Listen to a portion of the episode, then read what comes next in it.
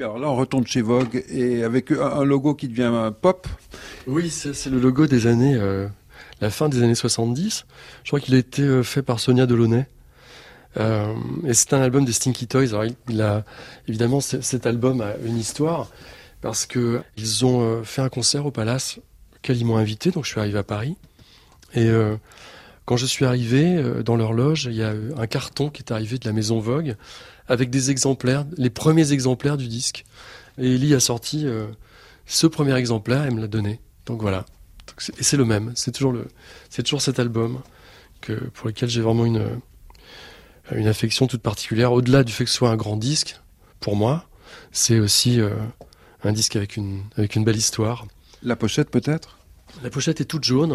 Il n'y a pas de titre non plus, donc ça peut s'appeler euh, l'album jaune. Peut-être que tous les grands albums ont des couleurs. Tout à l'heure, c'était l'album orange, là, c'est l'album jaune. Il y a l'album blanc des Beatles. Et euh, il y a une chanson que j'aime tout particulièrement, que j'avais découvert à Rennes, quand ils sont venus chanter. Elle s'appelle For You.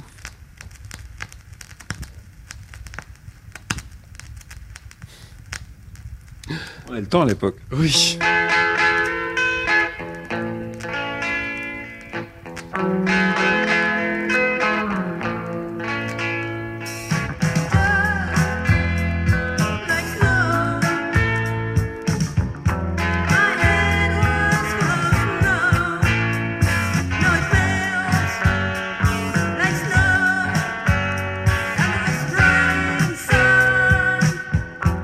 Ce genre de musique-là, à l'époque en France, ça devait être euh, très particulier quand même, non?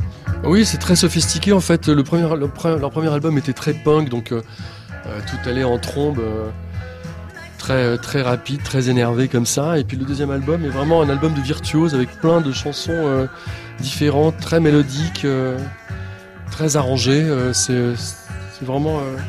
c'est un groupe qui a été vraiment sous-estimé. Et là, le refrain arrive.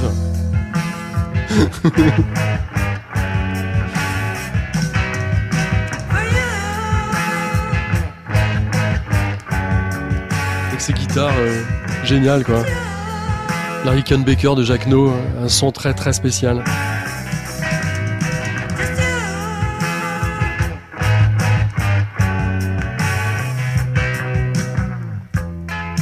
Voilà donc un, grand disque quoi, encore. Quand on parle de Rennes, l'enfant entre guillemets du pays, c'est quand même Étienne. Voilà, c'est quand même. Euh, quand on parle Étienne Dao, on parle Rennes c'est peut-être, je crois, aussi une fierté pour, pour Rennes, quoi. C'est une fierté pour les Rennais, ouais. Ouais, sans doute, sûr même. Les médias francophones publics vous proposent. Globalement, ça va. Enfin, je veux dire, je ne suis pas de. Dao, fan de pop. Je suis assez. Euh, une émission de Jean-Luc Lehmann et Mathieu Ramsauer.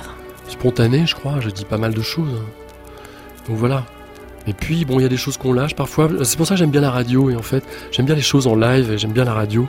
Parce que même si on peut remonter en radio, quand on dit des choses, il y a le ton. Et avec le ton, euh, on a le vrai sens des choses. Dao, fan de pop. Sur France Inter. Les femmes à l'attitude punk fascinent Étienne Dao. Elie Medeiros, Brigitte Fontaine et Jeanne Moreau sont ses trois reines de cœur. Entre 76 et 79, Elie Medeiros est la chanteuse du groupe punk parisien Stinky Toys. Dao réalise un rêve. Le 20 décembre 78, il n'en revient pas. Ils sont là, grâce à lui. Les Stinky Toys donnent un concert explosif à la salle de la Cité de Rennes. Les Stinky Toys se métamorphoseront à l'aube des années 80 en Ellie et Jacquenot, un duo pop électro à grand succès. Avec Dao, ils deviendront aussi les meilleurs amis du monde. Septième épisode de Dao fan de pop avec les divinités punk du chanteur. Donc on va traverser la pièce Alors là, il y a une très très grande affiche. Oui. En fait, c'est un roman photo qui était paru dans Rock and Folk. C'était l'époque où tout ce qui concernait les Stinky Toys me faisait vraiment rêver. Et j'avais dû découper certainement euh, les pages euh, de ce roman photo dans Rock and Folk. Ça devait être en 70.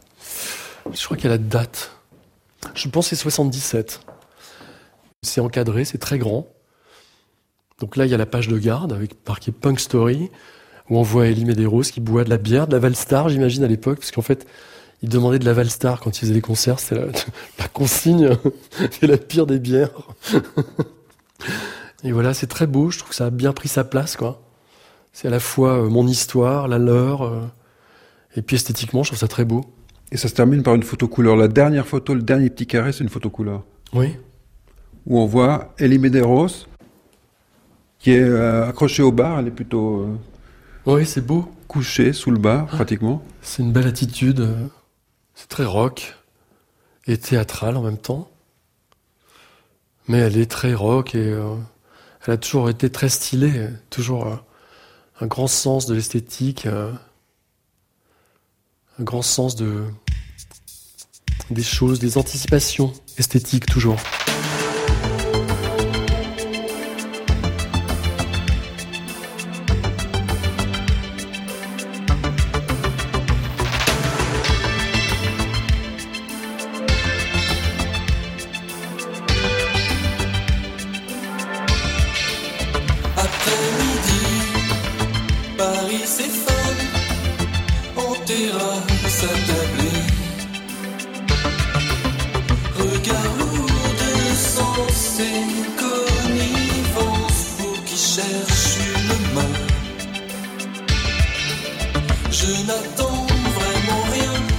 Je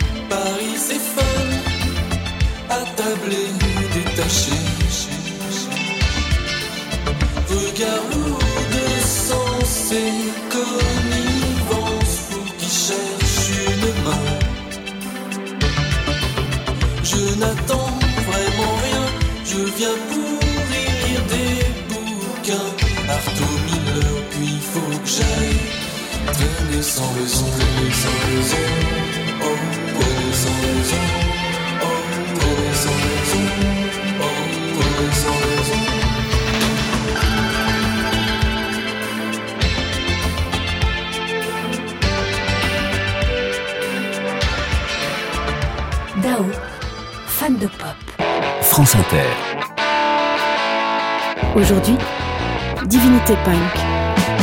Alors là, on est à votre premier concert organisé à Rennes, les Stinky Toys. Racontez peut-être comment vous avez monté ce concert. Vous aviez vraiment envie de voir les Stinky Toys sur scène et vous avez dit ben, pourquoi pas l'organiser moi-même, quoi, finalement. Oui, je, je, je lisais comme tous les adolescents and folk et, et best. Et donc, euh, j'étais fasciné par cette nouvelle scène qui était en train d'émerger, euh, qui était euh, qu'on appelait euh, punk. Enfin, c'était vers 76, 77. On commençait à beaucoup entendre parler des Stinky Toys et à voir quelques photos. Et ils étaient stylés, sublimes. Je suis tombé amoureux de l'image avant de tomber amoureux de leur musique. Et euh, j'ai réussi à obtenir un 45 tours que j'ai acheté à Amsterdam. On était parti, euh, voilà, quelques Rennais Jean-Louis Brossard, en bus sur deux jours à Amsterdam. cofondateur des Transmusicales de Rennes. Je me rappelle, on est rentré à un moment chez un disquaire qui s'appelle Boudisque, qui était vraiment le disquaire euh, d'Amsterdam. Et là, Étienne s'est mis à écouter un disque, voilà, pendant une heure à peu près, puisqu'il écoutait, euh, il l'a écouté deux fois à suivre, et c'était l'album des Sticky Toys, voilà, le premier album. Il avait même acheté d'ailleurs un, un 45 tours des, des, des Sticky Toys, Boozy Creek, qui est le seul single qu'ils ont fait, mais avec la version anglaise.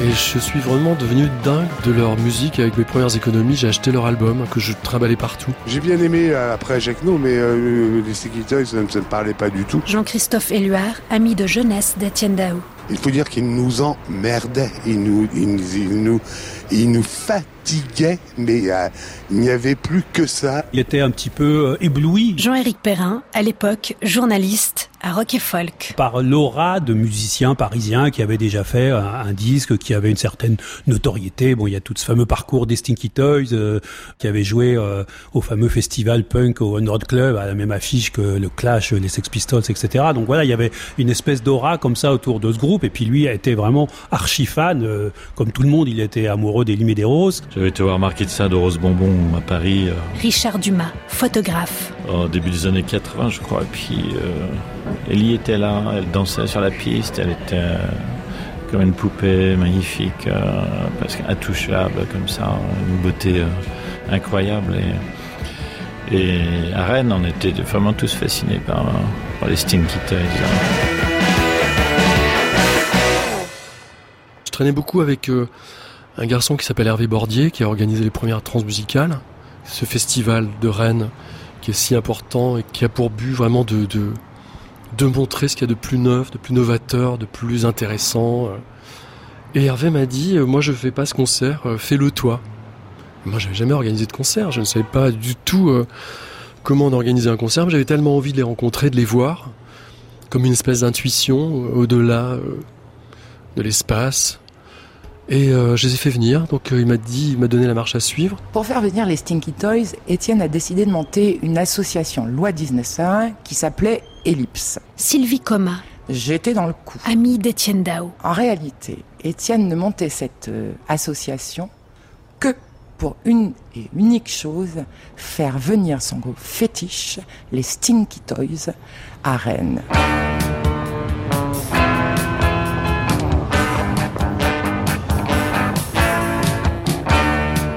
J'ai monté une association qui n'a duré que l'espace d'un concert, celui-là.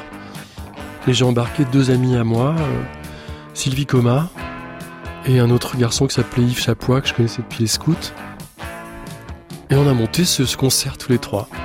Voilà. Il était fan euh, du premier album qu'il connaissait par cœur. Élie Medeiros, Pour nous rencontrer, il avait trouvé cette, euh, cette ruse d'organiser un concert. Donc on avait joué avec Marquis de Sade.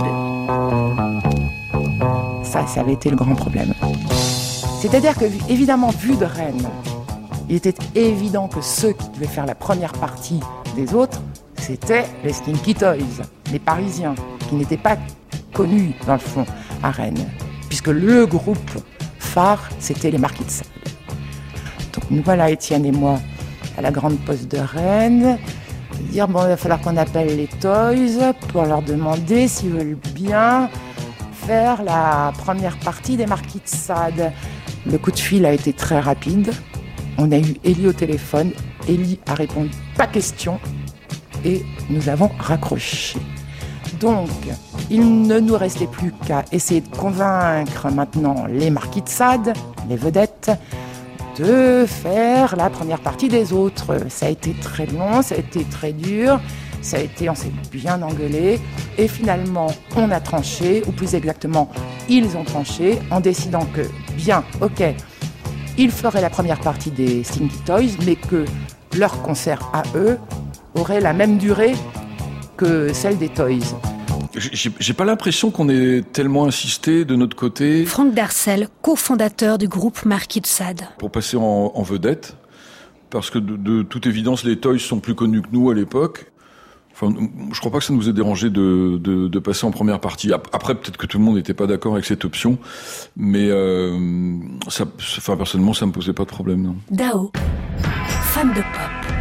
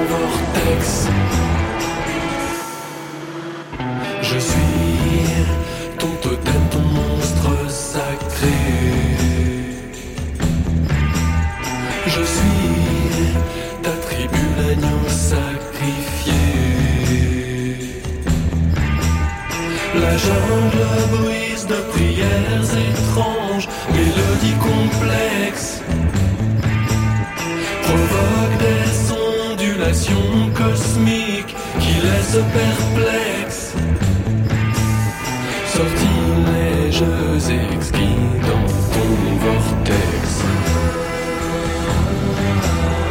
Et je plonge dans ton vortex.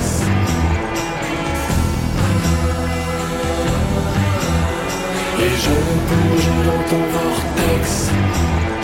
Ce soir tous les anges sont voodoo, voodoo. Dao, fan de pop. Sur France Inter.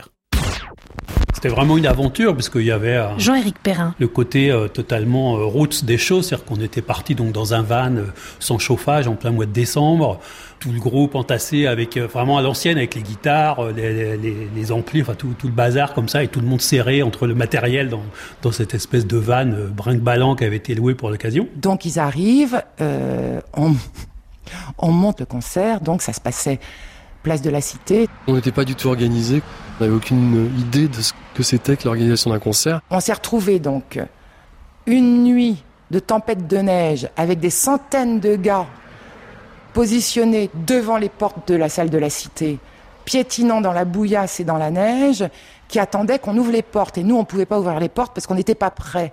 Et tout d'un coup, ils en ont eu ras-le-bol. Ils ont défoncé les portes et des centaines de gars sont rentrés comme ça, euh, en bousculant tout. Étienne s'était assis sur une barrière métallique pour essayer de jouer sans doute, euh, je sais pas quoi, les, les, les vigiles, les, les portiers. Il, s'est retrouvé euh, les quatre fers en l'air euh, et les gars sont entrés sans payer. Sans payer, bien sûr. Ce qui nous a foutu dans une, une merde terrible pendant des années, mes copains et moi. Et puis en fait, j'ai vu passer tous ces gens-là, je me suis dit, mais en fait, je m'en fous. La seule chose qui m'intéressait, c'était de les voir. Donc j'ai planté tout ce monde et puis je suis allé au premier rang et j'ai regardé le concert et c'était vraiment la fête, quoi.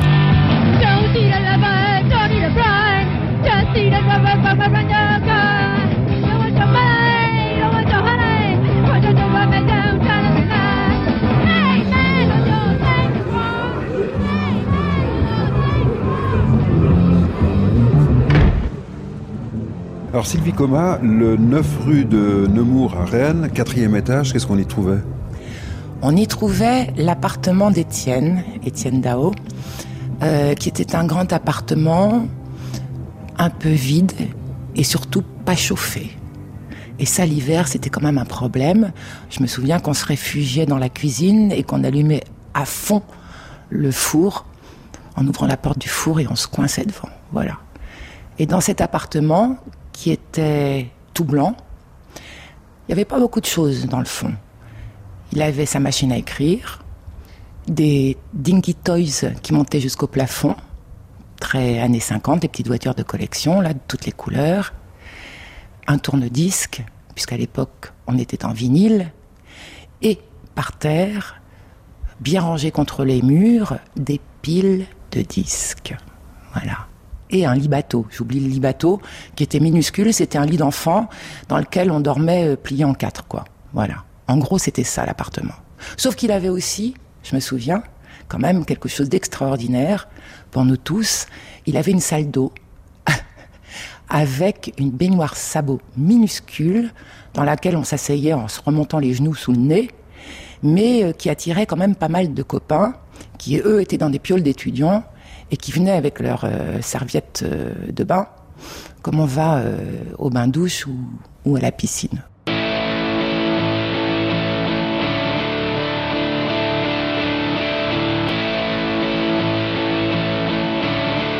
Dao, fan de pop. Et donc on était en décembre, Jean-Éric Perrin, à l'époque journaliste à Rock et Folk. il faisait un temps euh, hivernal, et en sortant du concert, il y a une tempête de neige, qui fait que le véhicule étant vraiment euh, peu fiable, et on devait normalement rentrer après le concert à Paris, ce qui était évidemment injouable. Et donc ils sont, ils sont venus chez moi. Je pouvais pas leur payer l'hôtel, bien sûr. Mais on s'est tous retrouvés à la maison avec quelques amis. J'avais un appartement où il n'y avait pas de chauffage. Vraiment moins 12. Mais il faisait très froid et on, on s'était agglutinés euh, Elie Medeiros, autour d'un petit radiateur. On avait passé la nuit à parler de tout, enfin certainement beaucoup de musique et puis d'autres choses. Donc on était tous, je me souviens, j'ai cette vision de nous tous massés autour d'un petit euh, chauffage électrique. Et on a refait le monde et j'ai- senti, enfin mon intuition était juste en fait. C'est-à-dire qu'en fait, je, je me suis rendu compte que j'avais vraiment rencontré une famille d'esprit. Il y avait un lien immédiat. On aimait les mêmes choses. On pouvait aimer aussi bien le Velvet Underground que Françoise Hardy. Ce qui à l'époque était euh, improbable. On était vraiment dans des chapelles, des choses très fermées. On ne pouvait pas aimer des choses aussi différentes. On ne pouvait pas aimer la pop française et euh, l'underground le plus pur euh, new-yorkais. Moi si. et eux aussi.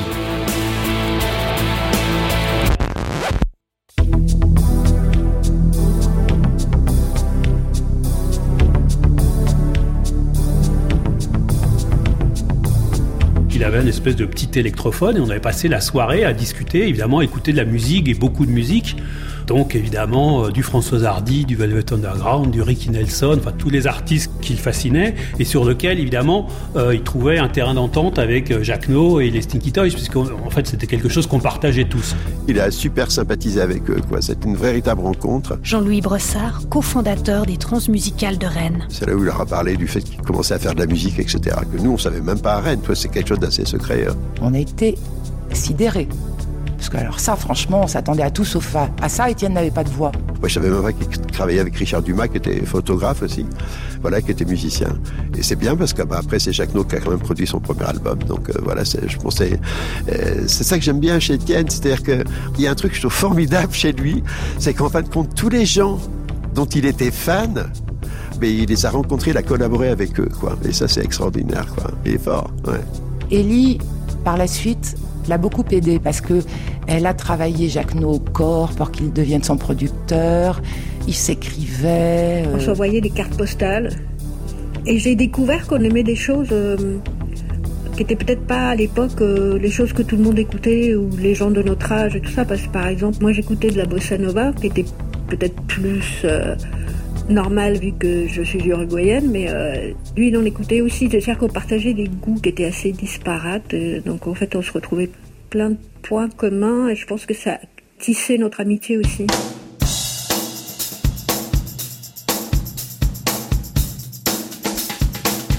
Dao, fan de pop.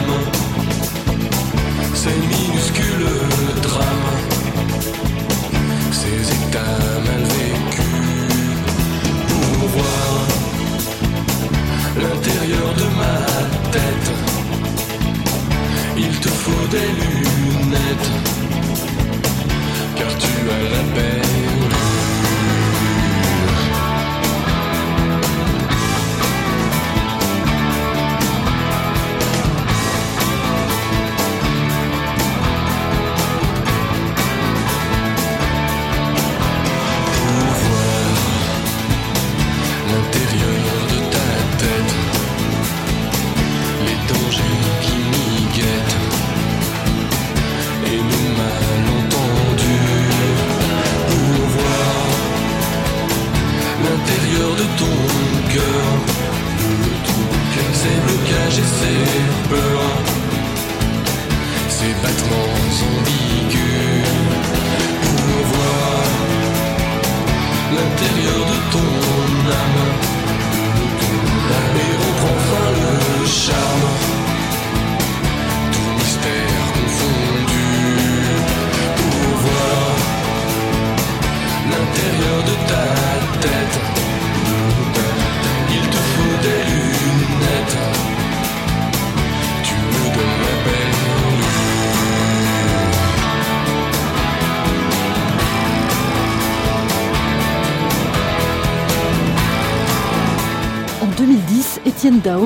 scène avec Jeanne Moreau pour une version musicale du Condamné à mort, long poème de Jean Genet dédié à un truand qui sera guillotiné en 39 pour avoir égorgé son amant. Point d'orgue du Condamné à mort avec Moreau et Dao l'été 2011 au Festival d'Avignon. Le Condamné à mort, mis en musique par Hélène Martin, chanteuse et compositrice. Hélène Martin, qui est quelqu'un que j'ai connu lorsque j'étais adolescent et qui a contribué véritablement à mon développement, notamment mon intérêt pour certains poètes, et notamment pour Jean Genet. Elle m'a demandé de venir chanter avec elle à Paris. Elle faisait un concert, et elle m'a demandé de chanter une chanson euh, avec elle. J'ai choisi sur mon coup. Et j'ai été tellement heureux dans cette chanson, je me suis senti tellement bien. C'est une manière de me reconnecter avec euh, mon adolescence et avec ma culture. Ça a été une chanson importante parce qu'elle a contribué à mon, ma sensation et mon envie de liberté euh, qui est revenue en trombe à ce moment-là, quoi. Sur mon cou sans armure et sans haine, mon cou. Que ma main plus légère et grave qu'une veuve effleure sous mon col sans que ton cœur s'émeuve. Laisse tes dents poser leur sourire de loup.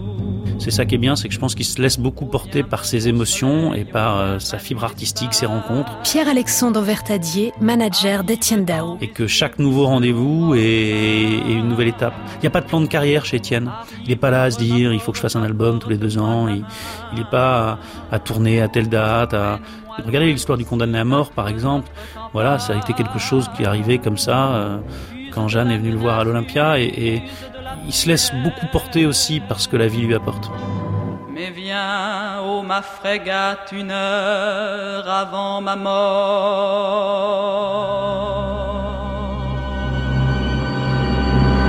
Alors Jeanne était venue me voir à l'Olympia euh, à l'époque où euh, je tournais avec l'album L'Invitation et je la voyais, elle était devant moi, premier balcon, en face, elle dansait.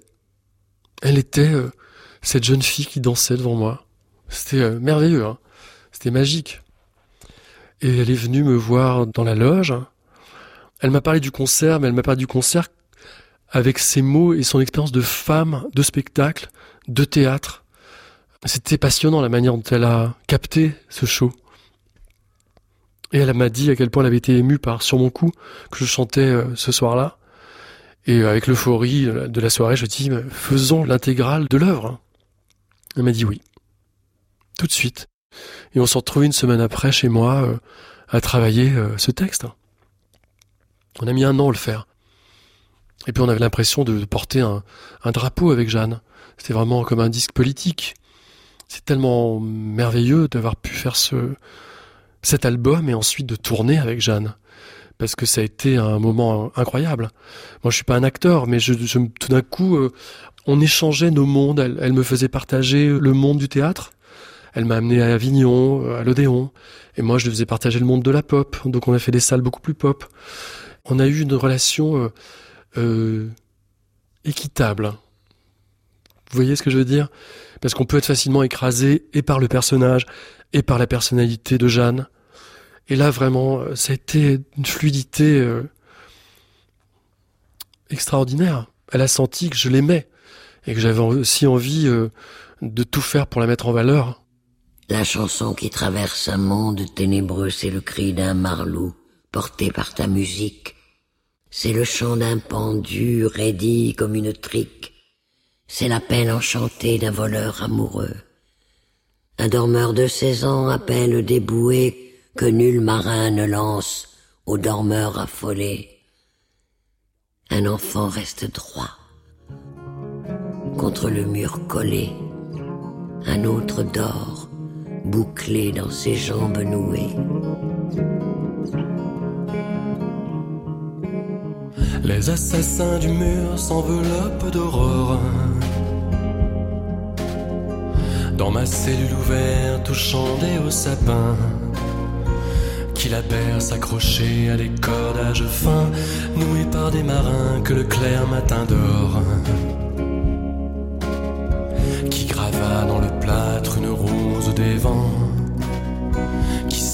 Ma maison du fond de sa Hongrie, quel enfant s'est roulé sur ma paille pourrie. À l'instant du réveil d'amis se souvenant. Et donc au fur et à mesure sur scène, c'était très très bizarre parce que, enfin, c'était très difficile parce que elle lisait euh, un texte pendant 20 minutes et moi je restais tout seul sur scène, dans la lumière, sans rien faire, en étant immobile. C'est difficile à faire parce que d'abord euh, on est traversé de mille idées. euh, de panique, euh, quel est le premier son qui va sortir, j'ai oublié tout le texte, enfin toutes ces idées qui font peur. Et j'ai beaucoup appris en fait. J'ai beaucoup appris justement de, de n'avoir rien à faire devant un public, d'être immobile dans la lumière devant un public. Et Jeanne Moreau, vous avez l'occasion à ce moment-là de l'observer. Je pense que c'était des moments rares aussi. Vous la voyez devant vous sur scène. On était euh, très fusionnels, on était vraiment ensemble. Donc euh, j'étais pas dans l'observation. Je la voyais de temps en temps parce qu'elle ondulait comme ça. Elle- quand il y avait la musique, quand je chantais, elle bougeait comme ça. Je sentais son œil euh, sur moi, mais je sentais vraiment qu'on était ensemble tout le temps, à chaque instant, chaque seconde. Et puis au fur et à mesure, elle a senti. euh, c'est quelqu'un qui aime la lumière. C'est quelqu'un qui a tendance à, à l'avaler cette lumière, à la manger. Moi, je m'en fous de la lumière. J'en voulais pas. Enfin, pas particulièrement. Euh, J'avais pas envie euh, de prendre de la lumière dans ce cadre-là, quoi. Enfin. Et donc petit à petit, elle s'en est aperçue et elle m'a poussé devant elle. Et à Avignon, qui était dans le Palais des Papes, qui était le dernier concert, elle m'a carrément poussé devant et elle m'a enlacé comme ça. Elle s'est mise derrière moi, elle m'a enlacé. C'était incroyable ce moment parce que c'était un moment de la sensation de faire quelque chose de beau, la sensation de la confiance. Avec les musiciens aussi, c'était euh, un moment, euh, un moment de fusion euh, collectif, quoi. C'était fort de faire ça. Les gens ont trouvé que c'était un projet risqué, mais moi je trouve que le seul risque que je peux prendre, c'est de me faire chier et de faire toujours la même chose. Pour moi, c'était pas du tout un risque. Ça reste vraiment aussi euh, un des moments les plus forts euh, de tout mon parcours. Sur mon cou, sans armure et sans haine, mon cou. Dao, fan de pop. Ma main plus légère et grave qu'une veuve. Effleure sous mon col sans que ton cœur s'émeuve. Laisse tes dents poser leur sourire de loup. Oh viens mon beau soleil, oh viens ma nuit d'Espagne. Arrive dans mes yeux qui seront morts demain. Arrive, ouvre ma porte, apporte-moi ta main. Mène-moi loin d'ici, battre notre campagne. Le ciel peut s'éveiller, les étoiles fleurir, ni les fleurs soupirer étaient près l'herbe noire. Accueillir la rosée où le matin va boire.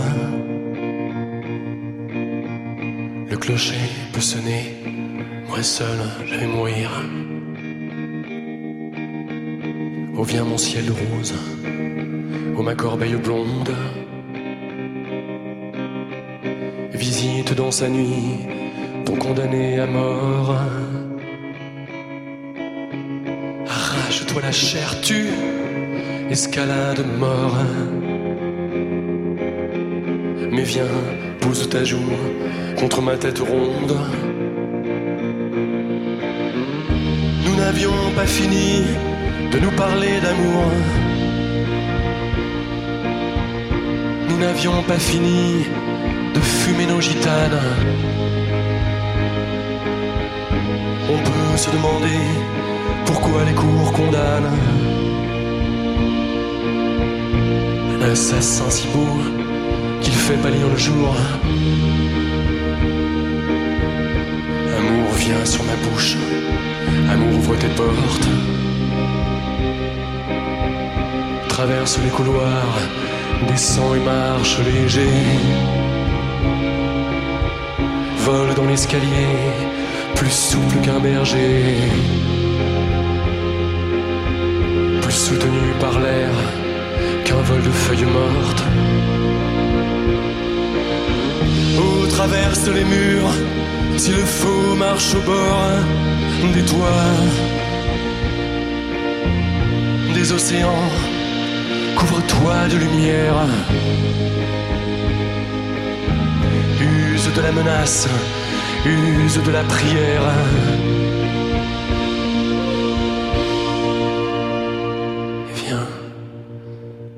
Ma frégate, une heure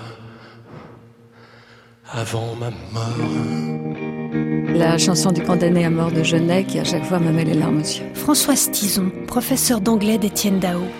En plus, ça révèle un Étienne beaucoup plus sombre, beaucoup plus euh, poétique d'ailleurs, et cette chanson est absolument magnifique. Et je savais qu'il a lu Genet très jeune. Donc quand il a fait cette chanson avec Jeanne Moreau à Avignon, j'ai trouvé ça absolument superbe qu'il arrive à faire ça. Et quand je l'entends encore, ça me, touche énormément. La personne qui a permis que cette chose se réalise, que ce concert prenne corps, c'est Étienne Dao. Alors, euh, j'aimerais euh, lui rendre hommage, le remercier, parce que je n'aurais jamais eu toute seule l'idée de ce spectacle que nous allons montrer ce soir pour la onzième fois. Vous voyez, cette rencontre avec Étienne, c'est quand même inouï, qui me force à revenir sur le passé. C'est un coup de bol incroyable. La tournée, c'était complètement fou. François Poggio, guitariste. Elle avait une pêche. Elle nous donnait des conseils tous les soirs.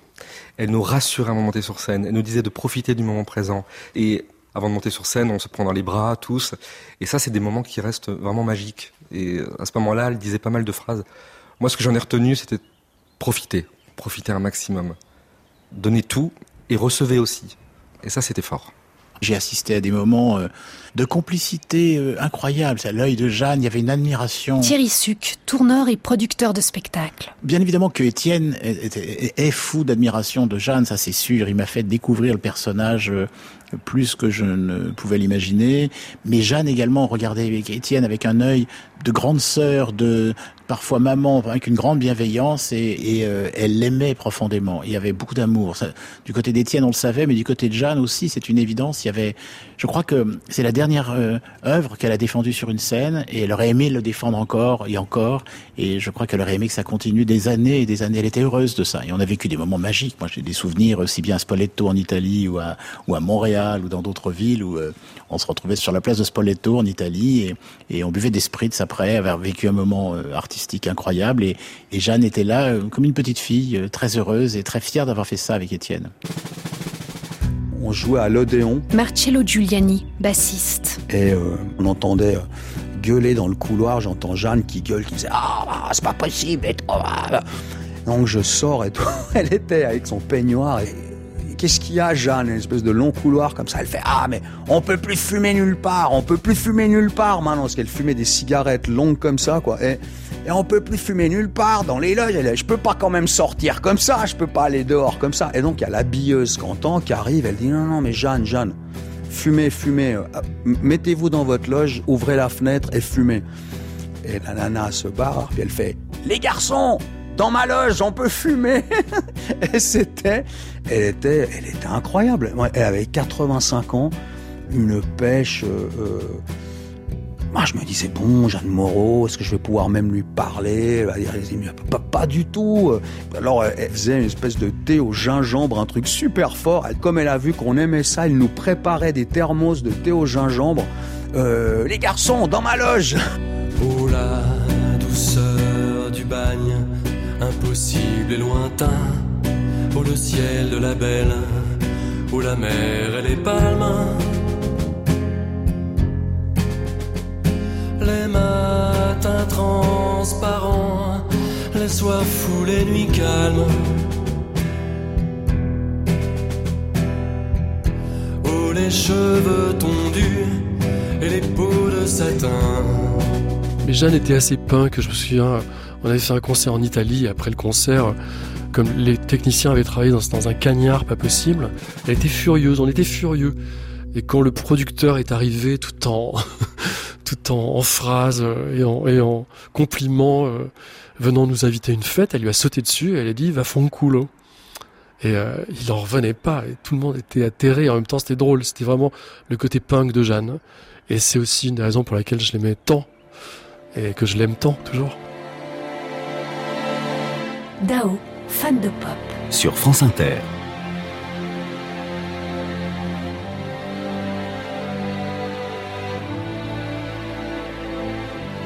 Sandra Godin, vous êtes metteur en scène et vous avez eu l'occasion, par l'intermédiaire d'Etienne Tao, de rencontrer Jeanne Moreau. Oui, c'était un des plus beaux cadeaux qui m'a été fait. Et euh, c'est Étienne qui me l'a fait, c'était de rencontrer Jeanne et j'avais besoin d'une voix off pour mon spectacle. Et euh, une vraie histoire d'amitié est née de ça. On a passé, euh, je me souviens, des, après-midi avec Jeanne, un peu comme des adolescentes, comme ça sur son lit, à ce qu'elle me lise ses lettres d'amour, mais surtout à, à parler d'Étienne qui était, euh, je pense, un de ses derniers amours. Elle avait des projets vraiment énormes avec lui. Elle disait je veux vivre centenaire parce que je veux euh, le protéger, je veux qu'on habite ensemble, j'ai envie qu'on aille plus loin, qu'on aille en Amérique, je veux que les Américains découvrent Étienne. Elle était presque obsessionnelle, hein. elle m'appelait tous les jours euh, quand il répondait pas ou quand il répondait par texto, elle disait je veux sa voix, c'est sa voix que je veux, c'est pas ses textos. Elle était vraiment euh, amoureuse tout en ayant envie de le protéger, d'être la personne qui allait euh, l'initier comme ça à, l'amour euh, absolu. Elle disait toujours, Étienne, c'est un, un matelot égaré qui prend l'amour pour un rocher. Alors j'ai essayé de comprendre ce que ça voulait dire, ce matelot égaré, et elle avait envie d'être celle qui allait sauver ce matelot égaré. Voilà, elle avait cette ambition-là. Avant de mourir, c'était pour elle sa dernière mission. C'était d'aider Étienne, de le sauver de, son enfance, de son passé, de le rendre heureux, comme jamais il l'avait été. Elle était mais d'une tellement touchante. Elle me lisait ses SMS et on riait. Je crois qu'il lui envoyait des SMS sur Jeanne du soir, Jeanne du matin, et puis euh, on riait beaucoup avec elle sur son lit comme ça, comme des ados, à savoir est-ce qu'il allait lui répondre, euh, qu'est-ce qu'ils allaient euh, faire ensemble. C'était vraiment très très touchant.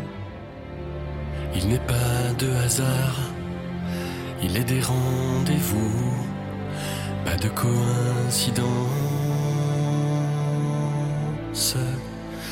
Aller vers son destin, l'amour au creux des mains, la démarche paisible, porter au fond de soi l'intuition qui flamboie l'aventure belle et pure, celle qui nous révèle, superbe et enfantin, au plus profond de l'âme. Les médias francophones publics vous ont proposé Dao, fan de pop. une émission de Jean-Luc Lehmann et Mathieu Ramsauer. Attaché de production Cécile Claire, narration Christelle André. L'allégresse et la douceur de vivre, de l'été qui commence.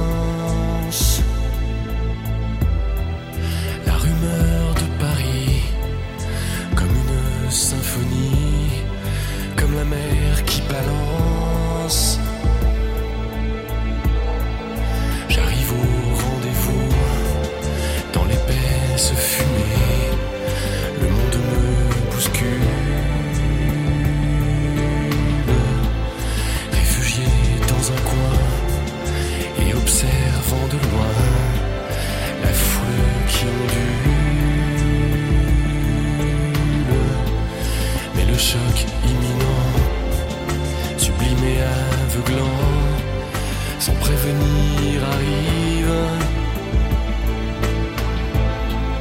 Je m'avance et je vois que tu viens comme moi d'une planète invisible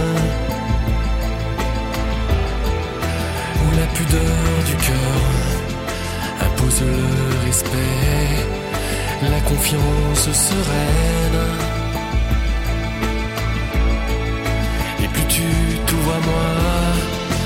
Plus je m'aperçois que lentement je m'ouvre.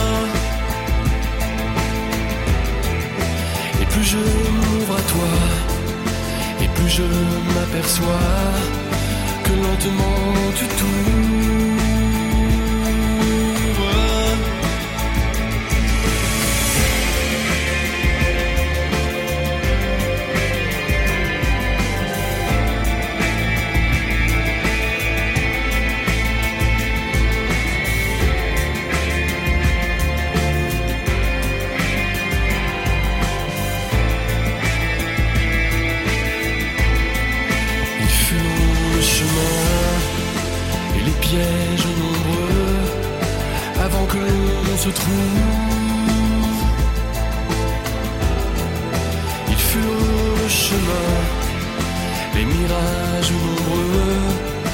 Avant que l'on se trouve.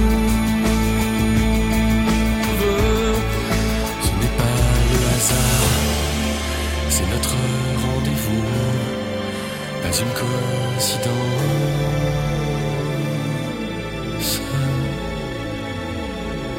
Dao, fan de pop.